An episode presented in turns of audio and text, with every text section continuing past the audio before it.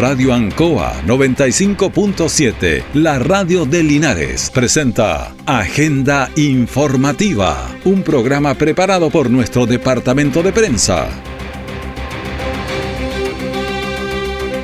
Agenda Informativa en Radio Ancoa en este viernes 7 de octubre de 2022. De inmediato vamos a las informaciones de las últimas horas, las que son preparadas por nuestro departamento de prensa. Titulares para la presente edición. Tres personas lesionadas al volcar un furgón en el sector La Vallica.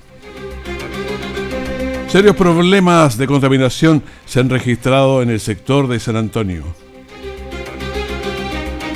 En el hospital de Linares se desarrolló un conversatorio con el equipo médico del cáncer de tiroides y los pacientes. Estas y otras informaciones ya vienen en detalle en Agenda Informativa. Justo al mediodía, Radio Ancoa presenta Luzagro, del campo al corazón de Linares. Programa auspiciado por la cooperativa Luzagro, 65 años en el desarrollo del Maule Sur, lunes a viernes desde las 12 horas. Siempre en el lugar donde se produce la noticia están los equipos de prensa para que usted se informe primero. Agenda informativa. En agenda informativa aquí en Linares, un día medianamente nublado, pero es un día después de todo primaveral. Vamos a entrar de inmediato en la contingencia política. Don Jaime Naranjo, eh, diputado, ¿cómo le va? Un gusto de saludarlo. Muy buenos días, Raúl. ¿Cómo está usted? Un gusto saludarlo, como también a todas las personas que nos acompañan. Yo estoy bien, estamos bien avanzando en estos tres meses finales del año que van a ser rápido con mucha actividad también. Hay algunas situaciones preocupantes, el costo de la vida, entregaron el, el IBC 09, vamos sumando, ese ya es una preocupación y me imagino que para ustedes también.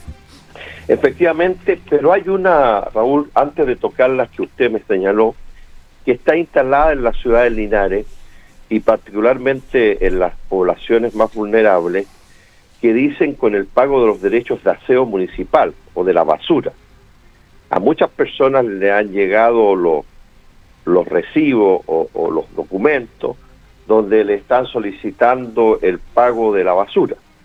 Pues bien, yo quiero señalar, eh, Raúl, que nosotros en la próxima semana vamos justamente a ver eh, una iniciativa para enfrentar las deudas de la basura.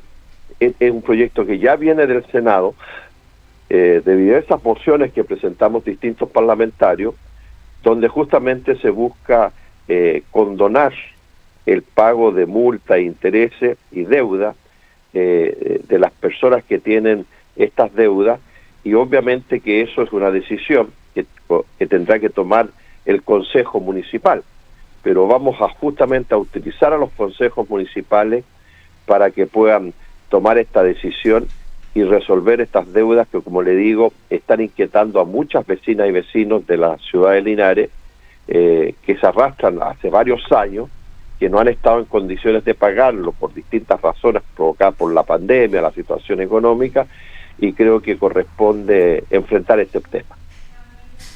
Bueno, es un tema bien preocupante. Ahora, ¿qué pasa con los que ya pagaron? Porque uno teme a veces que se forme la cultura de decir mejor no pago porque en algún momento se va a condonar.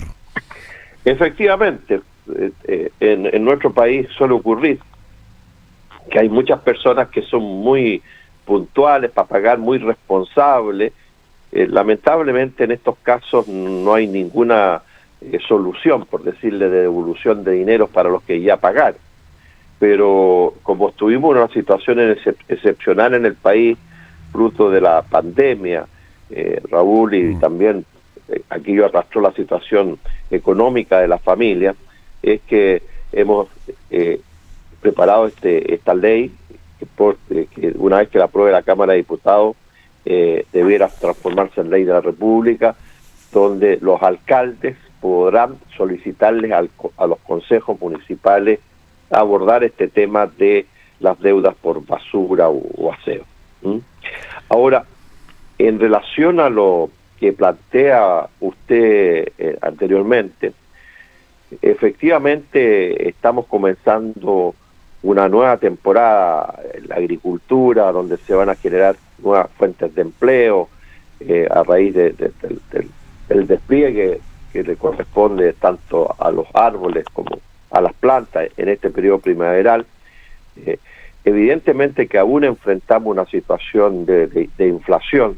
Eh, de acuerdo a todos los antecedentes, estos debieran comenzar a, disminuir, pero en ningún caso eh, va a ser muy significativa la baja. Vamos a terminar con una inflación del 10%, un poquito más este año. Y, claramente esto está golpeando fuertemente el, bolsillo de, la familia chilena y por cierto en nuestra región.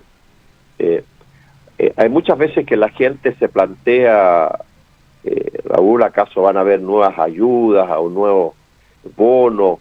Hasta el momento que yo tenga conocimiento no hay ninguna ayuda excepcional.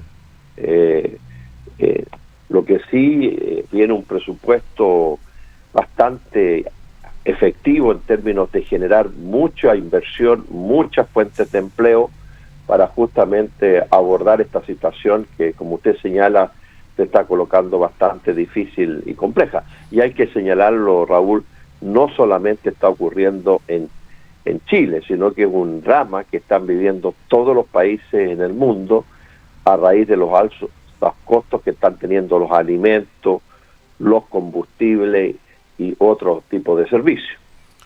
Ahora yo miraba aquí en nuestra región, hay bastante mano de obra extranjera. Ayer hacíamos un reportaje por aquí, ¿cuánto? 300 personas de Bolivia que vienen a trabajar en los campos, están bastante bien y contentos. Ahora hay algunos regularizados, otros se están regularizando, pero eh, ¿cómo andará? ¿Falta mano de obra aquí en Chile o es que no queremos trabajar en eso? No sé, ¿cómo se ve eso? Mire, se ha producido por, por las mejores condiciones de vida que ha ido alcanzando las familias chilenas durante los últimos años, se ha ido generando un traslado, por decirlo de alguna manera, de ciertas actividades donde los chilenos se están poniendo más reacios para desenvolverse ahí, por ponerle un ejemplo. Eh, normalmente en los hogares era habitual que trabajaran personas, eh, asistentes de, aseo de, del hogar, y, hoy día cuesta mucho eh, que las personas, porque significa un compromiso y un amarre eh, bastante fuerte, entonces la gente está buscando actividades laborales más flexibles, Raúl, mm. que les den más libertad de, desplazamiento. Y, claramente se están generando eh, ahí espacios que lo están ocupando los extranjeros y lo mismo está ocurriendo con los temporeros donde porque es una pega muy dura, muy fuerte, muy pesada, y claramente hay muchas personas que han dejado de, desarrollar, de desarrollarse y desenvolverse ahí, y así este espacio lo han ocupado eh, los, extranjeros. Y además, Raúl, en el caso nuestro, no se olvide usted, y usted es testigo presencial también, eh, que muchas eh, personas del campo han empezado a trabajar sus propios sitios, y se han transformado en principales productores de frambuesa y de berry en general, que les han generado eh, ingresos bastante más importantes que salir a, trabajar fuera del, hogar. De tal manera que eh, nuestro país tiene que ir viendo esa situación, los productores agrícolas lo están manifestando, de cómo regulamos el ingreso de extranjeros para justamente no generarse escasez de mano de obra en, momentos muy críticos e importantes para el desarrollo de los árboles y las plantas. Estos pequeños agricultores, ¿cómo se ven en su seguridad?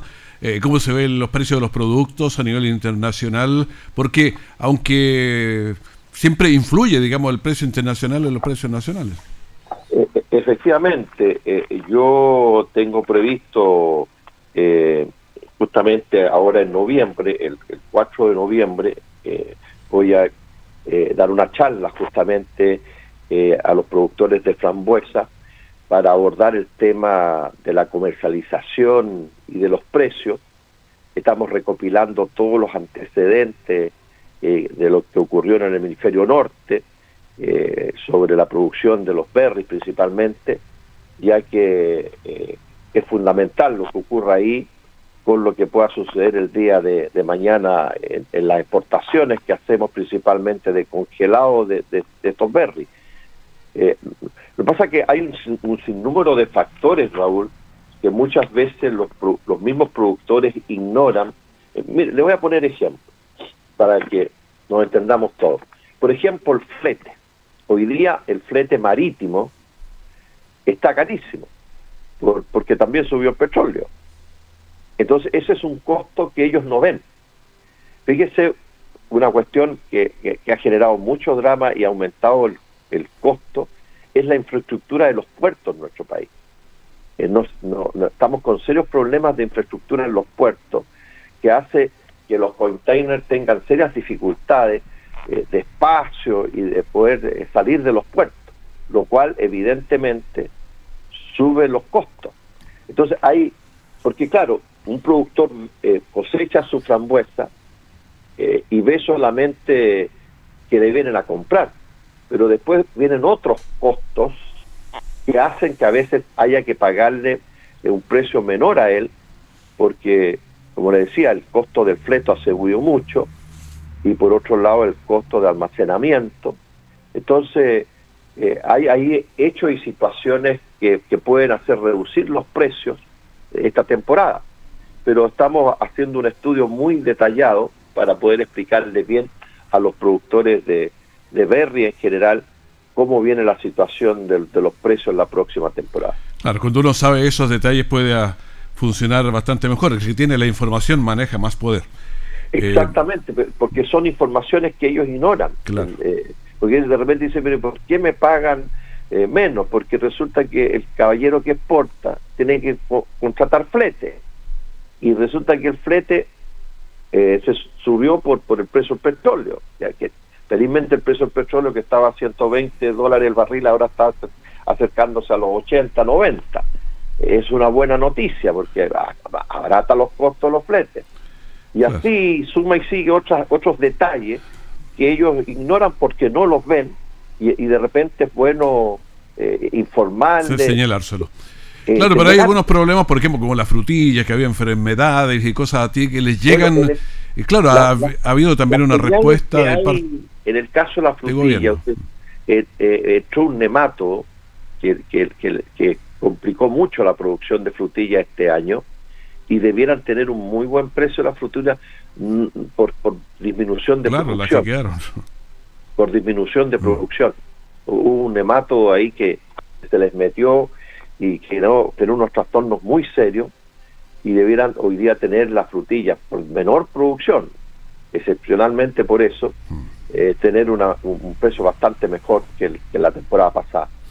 Diputado, le agradezco mucho esta conversación, que esté muy bien, que tenga un muy buen día. Estamos para terminar eh, eh, viendo el presupuesto, Raúl, eh, y, claramente preocupados ahí de poder generar los recursos necesarios para poder hacer más inversión en vivienda principalmente, y, vuelvo a hacer la invitación a quienes nos están escuchando, que desde la oficina parlamentaria estamos justamente organizando a la gente para hacerla postular a, los subsidios habitacionales que va a impulsar masivamente el gobierno del presidente Boria. Así que si hay algún interesado que se aproxima a nuestra oficina para que se integre a las organizaciones que estamos haciendo sobre la materia. Un abrazo grande para usted, Raúl, un gusto saludarlo y a toda la gente que nos ha escuchado. Hasta luego. Que esté muy bien, muchas gracias. Linares mantiene altas cifras de accidentes de tránsito. Aprendamos a prevenir y cuidar de nuestras vidas. Radio Ancoa presenta Te quiero de vuelta. Programa que llega a ustedes gracias al financiamiento del Fondo de Fomento de Medios de Comunicación Social del Gobierno de Chile y del Consejo Regional cuando deba realizar acciones que necesitan puntualidad en la hora de llegada, como es tomar un avión, una hora médica que lleva meses esperando, una titulación y otras que usted considere imprescindible llegar a la hora, tome resguardos adicionales. Considere un margen de tiempo extra y auméntelo cuanto más importante sea cumplir el horario.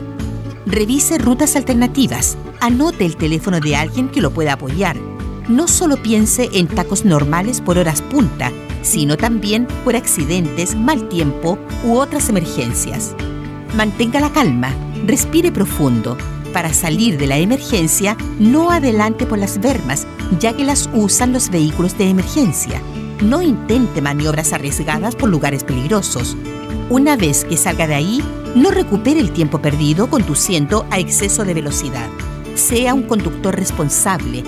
Siempre hay alguien que dice, te quiero de vuelta. Estemos atentos a nuevos consejos en la prevención de accidentes de tránsito. Te quiero de vuelta. Proyecto financiado por el Fondo de Fomento de Medios de Comunicación Social del Gobierno de Chile y del Consejo Regional. Nuestra central de prensa está presentando Agenda Informativa en el 95.7 de Radio Ancoa. Tres personas lesionadas fue el resultado de un accidente de tránsito ocurrido pasado el mediodía de ayer en el sector de La Valleca Norte, aquí en Linares. Un furgón impactó fuertemente contra un poste y volcó. Esto a la altura del vertedero. Escuchemos al comandante Carlos Retamal de Bomberos de Linares. Un volcamiento de un furgón escolar, eh, conductor y dos ocupantes adultos. Gracias a Dios no venían niños. Eh, están los tres ocupantes policontusos, ya fueron entregados a personal del SAMU para su evaluación final. Es importante al momento de llamar a las líneas de emergencia entregar una referencia lo más precisa posible para que los vehículos de emergencia disminuyan el tiempo de respuesta en llegar al accidente. En bastante energía también un puesto de alumbrado público. Así es, tenemos involucrado un puesto de alumbrado público. Bueno, y ustedes ven y aprecian atrás a mi espalda el, volcamiento del furgón eh, como te digo, dos ocupantes, perdón, tres ocupantes, un adulto, dos mujeres, todas adultas, policontusas. Bueno, una vez controlada la emergencia, los tres lesionados, un hombre y dos mujeres, todos mayores de edad, fueron derivados al hospital de Linares.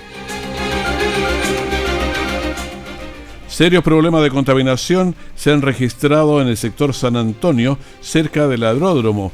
Hasta el momento la Junta de Vecinos hace lo posible para controlar el problema. Sin embargo, hay personas del sector que no ayudan y por el contrario arrojan todo tipo de desechos a la red. Escuchemos la nos dice la Pamela Troncoso, que es la presidenta de la Junta de Vecinos del sector Luis Navarrete Carbacho. Hacer un trabajo para que el agua no cayera al canal, que fue lo que le molestó a los según dueños del canal. Entonces se hizo acá como una fosa para que cayera pero no se contaba que al haber un canal atrás hay napas subterráneas, entonces el agua en vez de filtrar salió hacia afuera. Bueno, el tema del canal efectivamente nosotros hemos ido en otros reportajes a verlo, está detrás y lo que pasa es que ese canal que lleva agua y viene aguas abajo, viene contaminando, si viene, si la echan la fosa de ahí, viene contaminando todos los demás hacia abajo que, que riegan con él, entonces obviamente no es que moleste gratuitamente, sino que no, corresponde. Por eso se hizo la, la fosa y donde las bombas tiran el agua hacia allá. Pero el problema que pasa ahí es que eso debería llevar lo que llevan alcantarillado nomás, pero no otro montón de cosas, como lo señala Gustavo Medel, que es el operador de la planta de alcantarillado. Bueno, aquí lo hemos encontrado con pañales, con trapos, con abrazaderas plásticas, con toalla higiénica o sea, todo lo que no tiene que venir en un alcantarillado. Bueno, por su parte, desde el municipio manifestaron su preocupación por este problema y agregaron que están buscando las soluciones. Escuchemos al alcalde Mario Mesa. En estricto rigor, algunas son municipales y otras son de la comunidad.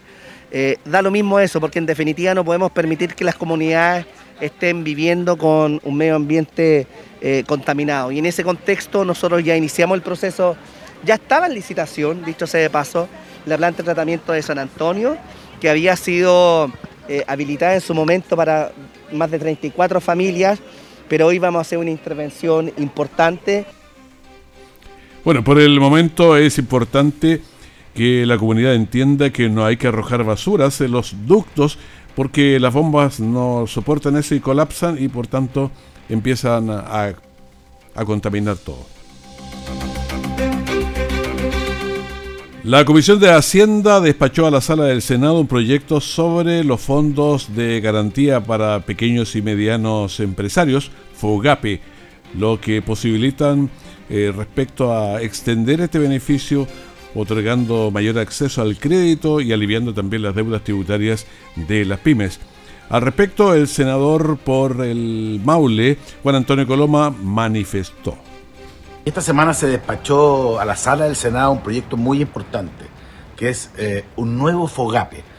Eh, el FOGAPE, recordemos, fue una muy buena política que se vivió en momentos de pandemia que permitió que se pudieran entregar crédito a las empresas, eh, más de 300.000 empresas, con garantía del Estado. este terminó, después se prorrogó y ahora está el tercer FOGAPE, que creo que es muy importante, porque tiene dos beneficios. Primero, eh, sigue teniendo garantía del Estado y con eso se puede repactar FOGAPES anterior. Hay muchas pymes que me han llamado preguntándome, bueno, ¿se puede repactar?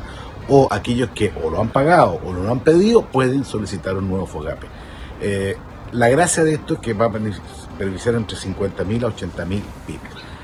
Lo segundo muy importante, se permitió que se puedan eh, condonar los intereses y multas de los impuestos adeudados en tesorería hasta el 30 de junio del 2022 para las pymes. Esto también es muy relevante. Se calcula que hay 150.000 pymes que han dejado de pagar algún tipo de impuestos y eso, los intereses, las multas, han abultado mucho la cifra. Bueno, esto se ha logrado cambiar y ahora se puede eh, repactar la deuda a 48 meses, 48 meses, y se condonan los intereses y multas que hubieran generado estas deudas. Estas dos medidas ah, espero apunten a, la reactivación en momentos bien difíciles. Momentos bien difíciles, el momento económico es difícil, puede ser por razones externas, internas, pero se hace difícil para las pymes cumplir las obligaciones. Por eso este, esta medida es bien buena en, para ellos. Y ahora vamos a terreno. Gabriel Morales, auto, desarmaduría, accidente, hay de todo. Hay de todo, eh, Raúl, ¿qué tal? Eh, buenos días. Y vamos a partir por un accidente de tránsito que ocurrió anoche en la León Bustos, afuera de Agrosilos. Una colisión de dos vehículos, uno de ellos se da la fuga, el otro impacta además eh, contra un árbol y se comienza a incendiar. Favorablemente en la persona que conducía este segundo vehículo no presentó lesiones o por lo menos no quiso ser atendido. Vamos a escuchar a continuación al capitán Eric Alegría, capitán de la primera compañía de bomberos, quien estuvo a cargo de atender esta situación de emergencia. Lo vamos a revisar en breve. Las palabras del capitán Eric Alegría eh, tras esta colisión, Raúl, en la León Bustos, afuera de Agrosilos donde estos dos vehículos colisionan fuertemente y uno de ellos se da la fuga. Estuvo personal de carabineros trabajando en el lugar y vamos ahora sí a escuchar al capitán Eric Alegría. Hemos despachado una clavería 1-1 que corresponde a un incendio de vehículo. Eh, la información que nos entregó la central de alarma es que se había producido una colisión eh, de vehículos con posterior inflamación de uno de estos. Por lo tanto, nosotros fuimos despachados para controlar la inflamación de este, ya que teníamos información de que no estaba lesionada la persona. Al llegar al lugar nos dimos cuenta de que efectivamente se trataba de una colisión eh, por alcance con posterior choque de uno de los vehículos con uno de los árboles que está acá. Eh, al, llegar a nosotros eh, al lugar nos dimos cuenta de que solamente uno de los vehículos se encontraba acá, que es el que presenta la mayor cantidad de daño que está a mi espalda. Por suerte la persona no presenta lesiones que, derivaran en que nosotros tuviéramos que trabajar en la movilización de él. Aparte que se niega a la, a la atención en ese sentido, solamente quiere poder llevarse su vehículo eh, y dejar de obstaculizar el tránsito, que es lo que manifiesta. Sí, capitán, bueno, el llamado, eh, estamos eh, acá en el sector poniente, en plena avenida León Busto, y el cual las carreras siempre se han dado lamentablemente en este lugar.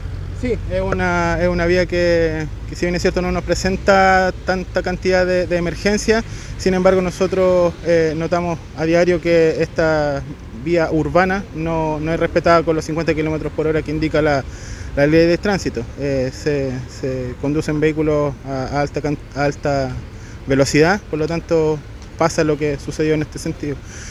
Eh, el llamado siempre a, a seguir las indicaciones del tránsito, la normativa vigente y a estar atento a las condiciones del tránsito también. Pero Gabriela, hay una cosa que mientras estaba escuchando, una cosa son las carreras y otra es cuando la gente no respeta la velocidad y va más rápido, porque el de la carrera ese corre Porque estamos hablando de un vehículo que es colisionado por alcance, entonces eh, yo dudo que haya sido en este caso una, una carrera o, un, o ese tipo de situaciones. Lo importante porque para las características de haber tenido un impacto entre los dos vehículos, chocar además contra un árbol y comenzar a incendiarse, podía haber sido todavía para peor, favorablemente no fue así. Eh, obviamente hay mucho daño material en ese, al vehículo y al sector, pero por lo menos no habían personas lesionadas y no fue requerido en este caso personal de SAMU. Pero pasan más cosas. Pasan más cosas y algo bien particular, Raúl. Porque fíjate que ayer se reporta un auto robado, un Kia Pop, eh, y los propietarios lo encuentran anoche aquí muy cerca, en Desarmadoría Bustos, en Brasil, con Rengo. Eh, y Carabineros va a la Desarmadoría a, a ver si le pueden facilitar imágenes, porque como el auto estaba afuera y aparece uno de, las personas de la desarmadoría y le entrega la llave de carabineros. Es bien particular. Extraño, ya. Entonces la, familia, los propietarios estaban bastante molestos y te invito a escuchar el testimonio de Tamara Cifuentes, ella es la dueña del auto. Sí, nos robaron el vehículo alrededor de las 2 de la tarde, fuera del taller eh, donde vive mi hermano.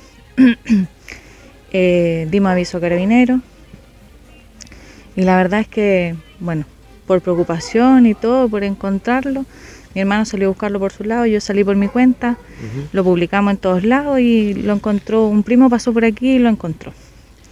Llegamos aquí hasta, hasta donde se encuentra el vehículo, estaba cerrado todo y llamamos a carabineros. No lo tocamos, nada, no revisamos nada. Y llamamos a carabineros, llega carabinero, carabinero empezó a mirar cámaras y llegaron a la... El vehículo está justo fuera de la desarmaduría Gusto y mm, golpearon la puerta de la, de, la, de la casa de la desarmaduría. Sale la señora y dice que antes que carabinero le diga nada, la señora dice, lo revisamos y el vehículo no, él no sabía que estaba por, por eh, eh, ¿cómo se dice? Eh, encargo de robo, claro. Y ahí le dice, no, pero si nosotros venimos a preguntarle por las cámaras nomás, y ahí le hicieron unas preguntas cerró, eh, la señora se entró, cerró la puerta y al rato después eh, sale a entregar las llaves del auto, dando explicaciones de que el señor, el esposo le había dicho que el vehículo estaba, lo habían dejado unas personas estacionados frente a la casa, pero por el, por el otro lado de la calle. Y que él fue, lo fue a revisar y como molestaba el estacionamiento de los otros vecinos, él fue y como tenía las llaves puestas, lo tomó y lo estacionó fuera de su casa, lo cerró y guardó las llaves. Extrañísimo. ¿eh? Extraño, porque yo no voy a manipular un auto que no es mío. Entonces, menos con la excusa que él da que estorbaba al frente en, en un sitio donde no hay nada eh, Carabineros llegó al lugar, se tomó el procedimiento, eh, por lo menos hasta anoche eh, se indicaba que esta persona iba a ser detenida. No, no está confirmado, yo por lo menos me retiré del lugar, eh, pero te invito Raúl, a escuchar el testimonio de él, de Juan Bustos, el dueño de la desarmadoría, con quien logramos conversar entre medio del, procedimiento policial. Me lo vinieron a ofrecer a mí como a las como 10 para las 7, y yo te hasta pegando a ese lado, y me lo vinieron a ofrecer, y yo le dije a los jóvenes que me lo vinieron a ofrecerlo, lo estacionaron de frente a la salida de auto me dijeron que, que lo venían a vender, pues yo le dije, bueno, ¿y, los papeles? Nos tenemos, me dijeron. Y entonces, tráigalo, los papeles y se los compro, dije yo. Ya me, y tengo que sacar un certificado de votación, le dije yo. Así que me dijeron, ya, y partieron porque no tienen la encina, dejaron el ahí y se fueron. ¿A qué hora fue eso? Ah, como un cuarto para las siete, sí, antes que cerrara yo. ¿No le pareció oportuno llamar a carabinero en ese caso? No, es que yo andaba ocupado, andaba realmente ocupado porque estábamos trabajando, cargando unas cosas y de ahí llegué yo y de, lo dejaron a pasar, después salió un auto ahí, y de ahí lo pesqué, lo saqué, lo puse aquí al frente, y lo dejé. Me iba a dejarlo ya puesto a los carros que quedan de venir mañana para comprarlo. Pues yo le dije, lo rezo en carabinero, pues yo lo rezo, aquí tengo un certificado que lo recé. ¿No le parece irresponsable haber manipulado un vehículo que no era suyo o que no tenía... No, porque lo salía, la verdad que no, porque yo cuando compro un auto, lo rezo en carabinero primero que nada y lo salgo a probar. Y el auto lo salí a probar, lo saqué, lo traí, lo probé para allá, fui allá, volví, se lo dejé estacionado ahí. Y ahí ellos dijeron que no tenían más benzina y lo dejaron ahí y se fueron. A ver. Eh, se lo fueron a ofrecer, es, esa es la versión de él, y deben haber cámaras ahí que muestran entonces quiénes son. Algunas cosas se pueden sacar. Hay muchas cosas que se pueden cuestionar, pero de todos modos yo en lo personal lo voy a manipular a un auto que, no es mío o que tengo dudas sobre su, su procedencia. Pero se lo fueron a vender. Claro que suena raro si no tiene los papeles, no tiene nada. Claro. Y para desarmarlo. Importante que llegó la CIP de Carabineros para investigar, así que vamos a estar consultando más adelante qué fue lo que pasó finalmente con esta situación bien particular. Exacto. Muy particular la situación. Bueno, nosotros tenemos casos nuevos de COVID 3.301, total de activos 12.083, la positividad 8.50 a la semana y las últimas 24 horas 9.75.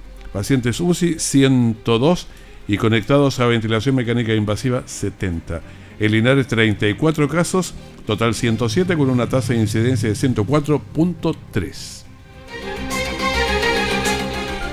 Bueno, despedimos agenda informativa, primer bloque de la gran mañana de Radio Ancoa. Muchas gracias por estar en sintonía. En cualquier momento, la información de último minuto. Que esté muy bien, muchas gracias. Radio Ancoa 95.7, la radio de Linares, presentó Agenda Informativa, todo el acontecer noticioso del momento preparado por nuestro departamento de prensa. Radio Ancoa, por la necesidad de estar bien informado.